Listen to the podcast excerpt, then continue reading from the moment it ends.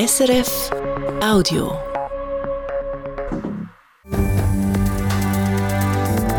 SRF 1, jetzt mit dem Regionaljournal. Und das ist das Regionaljournal Graubünden mit der Stefanie Hablützel.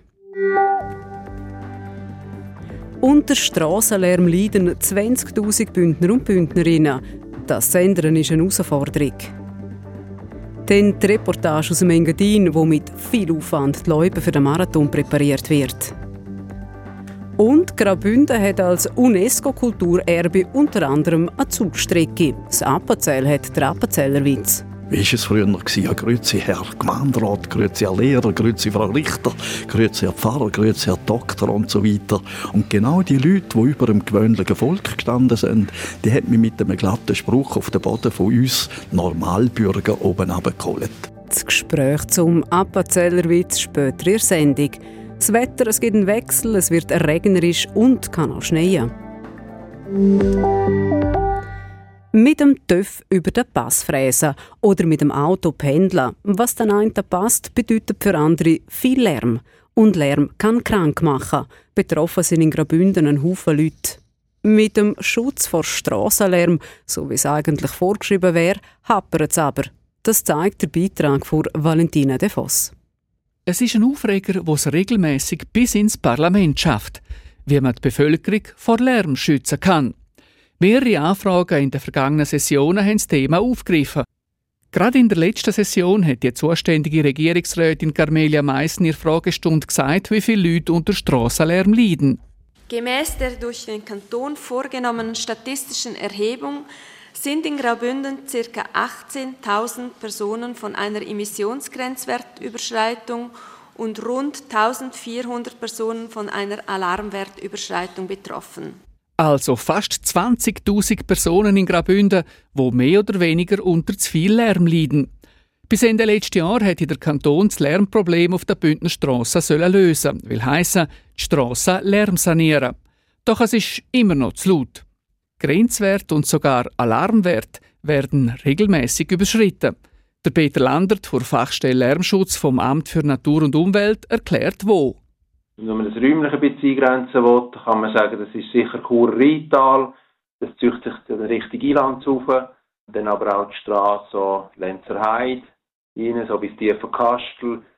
Dort noch punktuell, wo man sehr enge Ortsdurchfahrten hat, also Straße direkt an der Hausfassade zu. Im dicht bewohnten Kantonsgebiet also praktisch überall.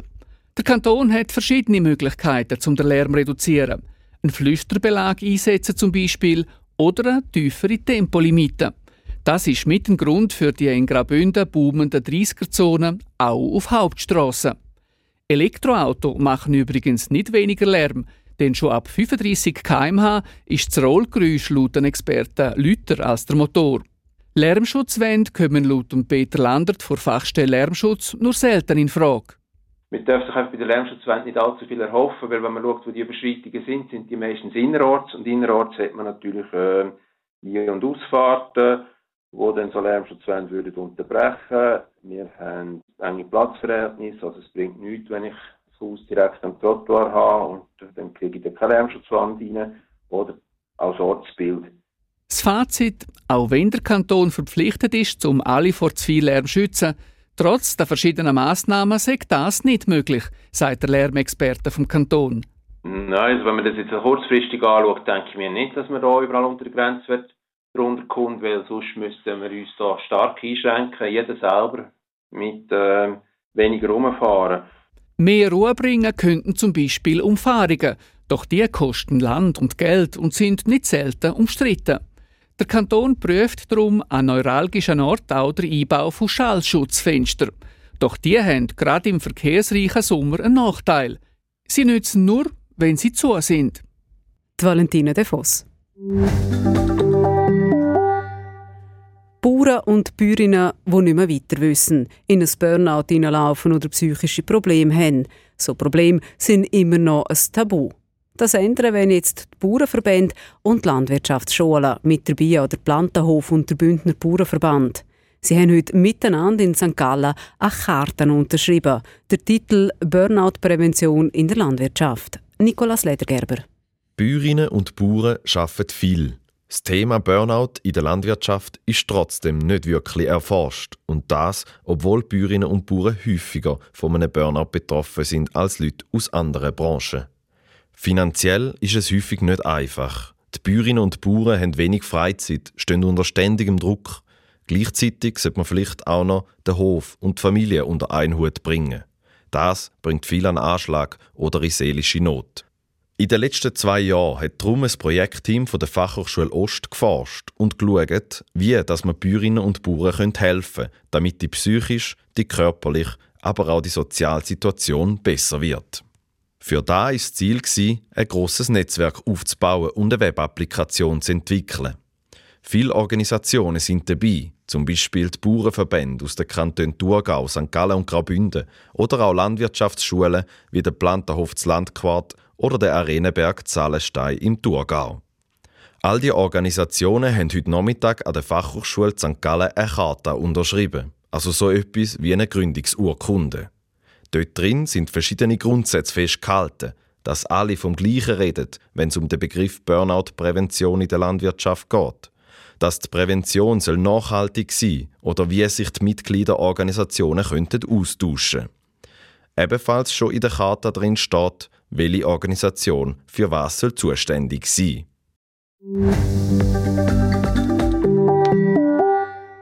Kaum Schnee. Eine besondere Herausforderung ist das im Moment im Engadin. Vor der Tür steht der Engadin Skimarathon. Das Sportereignis mit 13.000 Langläufer und Langläuferinnen. Die Seen, die sind zwar jetzt gefroren, der Schnee für die Läufe drauf fehlt aber. Wie man das Problem löst und wieso Regen fatal wäre, die Reportage aus dem Engadin von der Julia Villino. Wo sonst Anfang März die Farbe Weiss dominiert, sieht man dem Abend am 6 am Rand vom Silberplaner See auch andere Farben. Eine weiße Läupe links und rechts davon auf den Feldern ist es aber braun. Schaut man auf den gefrorenen See raus, hat es kaum Schnee. Neben der Eisfläche sieht man noch das Wasserloch, wo Enten schwimmen. Ein paar Meter weiter vorne wartet das Pistenfahrzeug schon auf seinen Einsatz. Ein Spezialradtrack, der aus Eis Schnee macht, damit man überhaupt eine Loipe präparieren kann. Der Radtrack ist rot, hat links und rechts blaue Schwimmflügel und hinten angemacht eine Fräse. Die Fräse raspelt die oberste Eisschicht ab, erklärt der Robert Jörimann. Er ist der Chef der Loipe der Gemeinde Silvaplana und präpariert die seit über 30 Jahren. Wir tun mit der Pistenmaschine wir mit der Fräse hinein sie aufrauen. Pro Mal, wo wir das präparieren, wird etwa zwischen 5 mm und 1 cm Eis aufgekratzt. Das gefriert dann über Nacht und jeden zweiten Tag machen wir dasselbe. Und dann gibt es so einfach eine, eine schöne Struktur, dass man kann mit der Langlaufski draufgehen kann. Desto mehr dass man fahren tut, desto mehr Eis hat man und das wandelt sich quasi dann in Schnee um, wenn man noch mehr fräsen tut. Der Spezialradtrack mit einem Mitarbeiter vom Werkhof am Steuerknüppel fährt auf den See raus. Dort lädt er die Fräse aufs Eis ab und fährt an raspeln. Wo vorher noch glasiges Eis war, zieht sich jetzt eine Spur mit weißem, hartem Schnee. Der Spezialradtrack ist 5,5 Tonnen schwer. Damit das Eis das Gewicht aushaltet, muss es genug dick sein. Es ist auf den Zentimeter genau geregelt, wenn welches Gefährt auf den See darf, sagt der Leupenchef Robert Jürimann. Zwischen 6 und 15 cm gehen wir einmal messen mit dem Seerettungsanzug. Ab 15 cm können wir mit dem Motorschlitten präparieren. Ab 18 cm ein Sherpa, das ist ein bisschen grösserer Motorschlitten oder ein Quad. Ab 24 cm haben wir eine Banapistenmaschine, die ist etwa 5,5 Tonnen. Und ab 27 cm haben wir eine Pistenmaschine mit 8,5 Tonnen, die dann 3,20 Meter breit ist. Das Eis ist momentan gut 40 cm dick. Also genug dick auch für die schwerste Maschine im Fuhrpark von Robert Jürimann. Von diesen 40 cm werden für die Rennen vom Engadiner insgesamt gut 10 cm abgeraspelt. Ein grosser Aufwand im Vergleich zu anderen Jahren. Ein Aufwand, der aber nicht nur auf der See, sondern auf der ganzen Marathonstrecke anfällt. Weil es diesen Winter so wenig geschneit hat, ist die Marathonloipe zu 80 Prozent aus Kunstschnee. Matchentscheidend fürs Rennen am Sonntag sind die nächsten Tage. Es sollte schneien kommen. Es ist aber nicht sehr kalt. Darum könnte es sein, dass es im Oberengadin auch regnet. Regen wäre wär, ja, was soll ich sagen, also mir kommt dann nur in den Sinn, wo wir das mal haben müssen absagen, dort hat es auch reingeregnet. Nein, wir hoffen nicht mehr. Also wir sind immer noch gutes Muten, dass wir den normal durchführen können. Ein paar Kilometer talabwärts im Büro vom Engadin Skimarathon Samade. Alle Mitarbeitenden sind am Telefon und beantworten Fragen von Teilnehmenden oder organisieren noch letzte Details. In einem Sitzungszimmer erklärt der Geschäftsführer, der Menduri Kasper, wie das Wetter auch ihn umtreibt. Auf die Wetter-App auf dem Handy schaue er schon lange nicht mehr. Ich schaue am Abend ab und zu ein Video äh, so im Fernsehen, aber sonst wirklich nicht, weil äh, ich würde glaube völlig durchdrehen. Stand heute, die Strecke sagt super Zweck. Aber? Ja, man macht sich natürlich im Moment schon viel Gedanken, mit der Situation, die wir jetzt haben, Prognosen, die unsicher sind. Man weiß nicht, wird es warm, wird es kalt, gibt es Schnee, gibt es Regen, was passiert. Also es ist schon ein bisschen Nervosität da in einer anderen Form als vielleicht andere Jahre. Laut der Wetterprognose von SRF Meteo soll es morgen ab 1500 Meter schneien. Wäre es ein Wunschkonzert, würde sich der Geschäftsführer Menduri Kasper 10 bis 15 cm Neuschnee wünschen. Regen wäre aber fatal für die ganze Marathonstrecke. Einerseits durch die, durch die, relativ dünne Schneedecke, die wir so so haben, würde der Regen natürlich noch mehr vom Schnee wegfressen. Also es wäre, es wäre in gewissen Gebieten würde es heikel werden dort durch. Und auch auf der See, äh, wenn es jetzt sehr viel Regen geben würde, würde das Wasser kann auf der See nicht ablaufen durch sie durch. Und das wäre, das wäre dann schon nochmal eine zusätzliche Herausforderung. Egal ob Regen oder ein Haufen Schnee, das Organisationskomitee hat verschiedene Varianten in der Schublade. Wenn es nicht anders geht, können man von Sils oder von Silvaplana aus starten. Der Nachteil dabei, der Engadiner wäre kein Marathon mehr, weil die Strecke kürzer als 42 Kilometer wäre. Für den Sonntag also ist der Engadin Skimarathon angesagt. Wer im Tal mit dem Auto unterwegs ist, informiert sich am besten vorher. Straßen sind zum Teil gesperrt.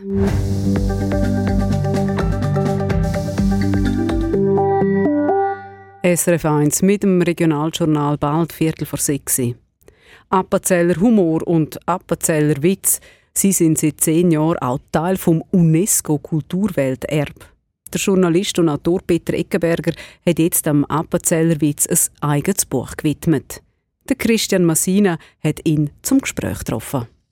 Peter Eckenberger, wir sitzen hier am Kaffee beim Bahnhof Zwalzenhausen. Sie haben den Ort ausgewählt. Warum? Ja, Walzenhaus ist natürlich mein Jugenddorf und da hat man einen engen Bezug dazu. Kommt natürlich dazu, dass der berühmte Witzwanderweg, wo ja heute 30-jährig wird, dass jetzt Walzenhausen aufhört oder eben anfängt. Zuerst der Witzwanderweg und jetzt ein neues Buch über die Geschichte vom Appenzellenwitz. Woher kommt eigentlich Ihre Leidenschaft für den Appenzellenwitz? Ja, mir hat eigentlich all interessiert die Dorforiginal, die schlagfertigen Leute. Es hat dann Bücher von mir mit glatten Kurzgeschichten. Und da habe ich natürlich gesehen, in diesen Kurzgeschichten spielt der Witz eine ganz grosse Rolle. Und auf einmal hat man den Eindruck gehabt, oder habe ich das Gefühl gehabt, ich muss mich ein intensiver mit dem Witz auseinandersetzen. Woher und warum und so weiter. Ihr Buch heißt Der Appenzellerwitz, eine vergnügliche Spurensuche. Sie schreiben in Ihrem Buch den Witz, der Appenzellerwitz sei so alt wie die Freiheit vom Land. Sie beziehen sich auf die Zeit im 15. Jahrhundert, wo sich die Appenzeller gegen die Untertanigkeit der Äbte vom Kloster St. Gallen geweiht haben. So ist es, ja. Die Appenzeller sind natürlich unter den Knuten der Äbte von St. Gallen gestanden. Und äh, man hat sich zuerst einmal verbal mit Wort sicher gewehrt, witzig, schlagfertig. Das hat dann aber nicht gelangt. Nicht die Begehrlichkeiten von den Äbten ist all grösser geworden. Und irgendwann hat man zu der Waffe gegriffen und hat wieder das Joch von der Äbt von St. Gallen loswerden.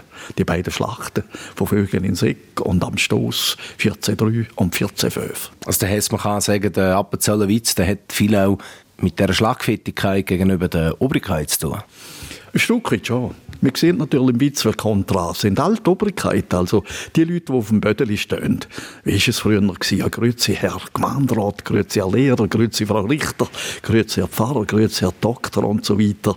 Und genau die Leute, die über dem gewöhnlichen Volk gestanden sind, die hat mich mit einem glatten Spruch auf den Boden von uns Normalbürger oben abgeholt. So ist es gewesen. Der Witz als soziales Nivellierungsinstrument. Das ist all die äh, Goliath gegen David-Situation gewesen. Nicht der Gross, äh, wo der Klein hochnehmen und der Klein, siehe da, mit einer schlagfertigen Antwort äh, setzt er der andere auf der geistigen Ebene Schachmatt. Der Appenzellenwitz der ist dann aber relativ früh schon weit über die Landesgrenzen aus bekannt worden. Mitverantwortlich für das, so schreiben sie in ihrem Buch, ist der dortmalige Kurtourismus gesehen, wie im Appenzellerland, im Wiesbad, in Heden oder eben auch hier in Walzenhausen seinerzeit sehr beliebt war. So ist es. Natürlich, man hat wenig Quellen, man hat wenig Unterlagen. 15., 16. Jahrhundert und so weiter. man, hat sicher, äh, man hat sich sicher witzig verhalten, schlagfertig gewesen, aber das ist nicht ausgetragen worden. Äh, quasi ein, ein Binnenhumor ist das gewesen, nicht? Und dann fängt die kurtouristische Entwicklung an mit den Molkenkuren. 1749 Gäs, führende Kurort, schnell mal im Appenzellerländli. Und wer sind denn die Gäste gewesen? Ja, Leute natürlich eben, sogenannte mehr bessere, höhere, die auf dem Podest gestanden sind, Gäste aus dem Deutschen, die Geld und Zeit hatten, meistens vom Adelstand oder der gehobenen Mittelstand. Und genau die Leute sind dann Zielscheiben worden von schlagfertigen Antworten, von Witz. Und die haben dann natürlich, wenn sie heimgekommen sind, irgendwo ins Deutsch oder ins polnische Gebiet oder böhmische Gebiet, die haben ihm erzählt, du, die Appenzeller, kein Beglatt, die müssen Drogi anschauen. So originell. Ich habe zwar die Hälfte nicht verstanden, aber so lustig. In Ihrem Buch gehen Sie dann auch eben so auf die Spurensuche, wo einzelne Witze könnten entstanden sein. Ich glaube, ein Beispiel haben Sie im Achsen, in der Geschichte von Achsen zu Gas gefunden, wo ja seinerzeit das Molkerei-Kurhotel bekannt war. Ja gut, dann ja, eben, ein Kurgast, ein nobler Kurgast, der hat sich dann gestört daran, dass eine Serviertöchter, ein Servierfräulein, äh, während dem Bedienen und Abräumen und so weiter, alle äh, ein bisschen pfiffen, hat, ein munteres Lied, irgendeine Melodie. Und dann hat er dann so ein bisschen barsch zu der gesagt, äh, Sie, bei uns pfeifen nur die Stallknechte. Dann seid ihr die Töchter und bei uns die, die es können. Also auch da wieder ein Beispiel für die Schlagfertigkeit gegenüber den Mehrbesseren. Sicher ist es so. Dieser Beispiel gibt es natürlich viel. Eben, diese Beispiele haben sich dann gerufen und sie sind irgendwie auch festgehalten worden, aufgeschrieben worden oder haben sich einfach weiter verbreitet von Generation zu Generation. Und Heide hat sich natürlich schon als, fast als Hauptzentrum vom Appenzeller Witz herauskristallisiert, weil dort ist der Alfred Dobler, ein Volkskundler, daheim und tätig gewesen. Und der hat sehr viel aufgeschrieben. Und der hat vor 100 Jahren ein Witzbuch herausgegeben, äh, auch mit dem Titel «Der Appenzeller Witz». Und das Buch hat etwa 17 Auflagen erlebt. Das ist die eine Person. Eine andere Person ist der deutsche Johann Gottfried Ebel, der als Reiseschriftsteller im 18. und 19. Jahrhundert die Alpen bereist hat. Er ist auch als Erforscher der Alpen bekannt. Äh, Im Zehren gibt es im Wildkölchli im Alpstehen noch eine Gedenktafel. Was für eine Rolle hat er bei der Forschung vom Appenzellenwitz eingenommen? Ja, er hat im 1798 einen dicken Schunken herausgegeben über die Gebirgsvölker der Schweiz und unter anderem einen speziellen Band über die Appenzeller. Und dort natürlich eben, er die Appenzeller als frohmütig und lustig und witzig. Also, äh, er lupft die Appenzeller in Himmel Himmel auf. Wahrscheinlich hat er das Appenzellerland nur am Sonntag bereist, sage ich einmal ein bisschen. Aber äh, das Buch ist natürlich im Deutschen aus verschlungen worden, wie heute ein Werbeprospekt oder im Internet, wo man lustig gemacht wird für eine Reise oder für Ferien. Und ein Haufen Leute, der hat wirklich etwas ausgelöst. Äh, ich habe ein Buch geschrieben, die Bibel der Appenzellerland, Begeisterung. Äh, das Appenzellerländli, da muss man einfach gesehen haben. Er hat dort mal geschrieben, Zitat, der Appenzeller ist lebhafter, munterer, scherzhafter und geistreicher als seine Nachbarn. Jawohl. Jetzt müssen sich halt St. Galler ein bisschen bücken. Äh, da hat er geschrieben, da habe ich jetzt nicht eingeschrieben. Aber äh, er hat sich so empfunden und wir lassen das sicher gelten. So viel zu der Geschichte. Wie findet denn der Appenzellenwitz heute noch statt? Erzählt man sich da vor allem einfach die alten Witze, quasi neu im Kleid, oder gibt es auch neue? In der Gegenwart, ich würde jetzt sagen, der Witzwanderweg hat wahrscheinlich den, den Appenzellerwitz wieder äh, ins Bewusstsein eigentlich gerückt, dass wir ein spezielles Kulturgut haben. Nicht, da ist äh, beiläufig, ist der Witz gelaufen, wir hockt in einer gemütlichen Runde, in einer Beiz und tut ein bisschen und zöckeln und zünden einander ein an. Aber da war äh, sehr lokal bedingt gewesen. Und dann kommt vor 30 Jahren der Appenzeller Witzwanderweg, wo erstaunlicherweise sofort Anklang gefunden hat. Und natürlich, der Witzwanderweg ist ein bisschen ähnlich wie mit den Kurgästen vor 200 Jahren. Die, die auf dem Witzweg wandern, tragen dann natürlich weiter. Du, ich habe noch ganz einen guten Witz gelesen, der und der auf dem Witzwanderweg, den musst du mal machen. Und dann rutscht ja der Appenzeller Witz eben auf die berühmte UNESCO-Liste der immateriellen Kulturgüter. Und da hat natürlich der ganzen Sache nochmal einen Schub gegeben. Und wo findet denn aus Ihrer Sicht heute noch statt? Abgesehen von diesen Bühnenkünstlern, wo findet er noch so richtig statt? Also, wie wichtig ist er noch im Leben von, von den Leuten im Appenzellerland? Ja, ich würde sagen weniger. Es sind vielleicht die alten Witze, die ein bisschen adaptiert werden wo lokalisiert werden. Du, das ist dann dort und dort passiert und das ist doch der Sepp äh, Holdericker oder Sturzenegger gewesen. Aber ich würde schon sagen, neue, aktuelle Witze, die zum Beispiel Politik aufgreifen, da kennen wir im Appenzeller Witz weniger. Sie schreiben in Ihrem Buch auch Appenzeller Witz, nicht gleich Appenzeller Humor. Man könnte daraus schliessen, man lacht ungern über sich selber und Liebe über die anderen. Das ist natürlich so. Der Appenzeller tut sehr gern austeilen aber einstecken, das ist nicht unbedingt seine Stärke. Also über sich selber können lachen. Und das ist natürlich menschlich, natürlich. Wir lachen lieber über die anderen. Ein bisschen Schadenfreude ist natürlich all dabei. Aber selber einstecken, wenn man auf einmal selber Zielscheibe wird vom Witz, das hat der Appenzeller nicht gern. Sie machen dort auch ein Beispiel, dass es, dass so ein, ein doppelschneidiges Schwert sei, dass zum einen da Föppeln von anderen, von Leute, die besser gestellt sind, aber halt auch so ein bisschen Hand in Hand gegangen sind mit der Abneigung gegenüber Fremden. Ja, ist ein bisschen so. Also bis man akzeptiert wird im Appenzellerland, da braucht einiges. Und wenn dann jemand schnell Erfolg hat, dann äh, kommt da schneller und gewisse Neid, Missgunst auf. So Beispiel haben wir gehabt, zum Beispiel Hotelhof Isbad, das Ehepaar Lienhardt oder vor allem Christian Lienhardt als Direktor wo am Anfang natürlich gerne nicht mit offenen Armen empfangen worden ist, wo man eigentlich gesagt hat, du, Hellewie, wie lange macht das echt? Und da höre ich da etwa, ja, das geht nicht lang, oder? Statt dass man Freude hat und so Leute würde unterstützen. Und wenn halt keine Einheimischen sind, das hat auf jeden Fall eine Kehrseite, nicht? Wir könnten jetzt in die Tiefe gehen, warum haben wir im Appenzellerland eine von der höchsten Suizidraten? Also in dem Humorland Appenzell. Warum ist das so? Ich gehe dann im Buch ein bisschen auf das Thema ein, aber äh, da muss man selber lesen. Peter Eckenberger, zum Schluss noch die Frage, haben Sie ganz persönlichen Lieblingswitz aus dem Appenzellerland? Ja, es gibt natürlich einige, aber wenn wir da zu Hause sind, nebenzu ist Hotel Kurus Bad. Und wir sind da im Café Bauhof. Äh, der Sepp deutsche Kurgast, äh, er will gerne übernachten in dem Nobelhotel Kurus, ist ihm zu. Und dann schaut er da im Bauhof, der hat früher noch Fremdenzimmer gehabt. Und die alte Wirtin, die Frau Walser, hat den Gast dann richtig gegeben durch die Haustür geführt. Schöne Zimmer, saubere Zimmer, aber ohne jeden Komfort. Und am Schluss von dem Rundgang meint dann der Deutsche von oben herab, na, Frau Wirtin, wie viel kostet denn ein Zimmer in diesem Saustall? Da meint denn die Wirtin 25 Franken pro Nacht und pro Sau. Sagt der Journalist und Autor Peter Eckenberger. Sein neuestes Buch heißt Appenzeller Witz, eine vergnügliche Spurensuche. Mit dem Gerät hat Christian Massina.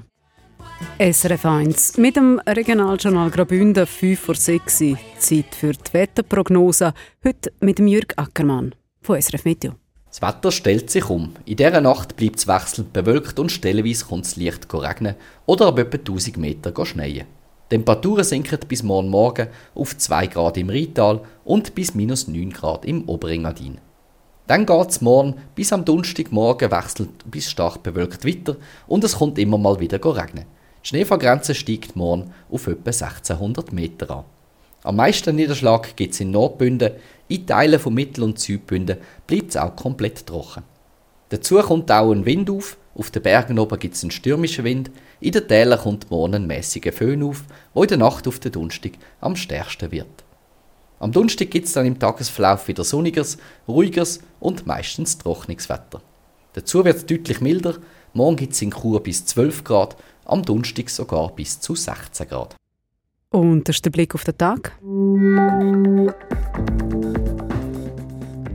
Rund 20.000 Bündner und Bündnerinnen leiden unter zu viel Strassenlärm. Der Kanton hätte die Straßen bis Ende letztes Jahr müssen Lärm sanieren doch mit der Umsetzung vom Lärmschutz hapert es. Das zeigt ein Blick auf die aktuelle Situation. Bauernverbände und Landwirtschaftsschulen haben heute zusammen eine Karte unterschrieben. Das Ziel ist eine bessere Prävention vor Burnout in der Landwirtschaft. Und kaum Schnee im Engadin, das ist eine Herausforderung für den Engadin Skimarathon. 80 Prozent der Loipen sind aktuell mit Kunstschnee präpariert. Auf den Seen muss Eis aufgekratzt werden, damit der Loipen möglich ist. Die Reportage Sie finden sie unter srf.ch-audio, Stichwort Regionaljournal Graubünden. So viel für heute. Verantwortlich und am Mikrofon Stefanie Ablützel. Das war ein Podcast von SRF.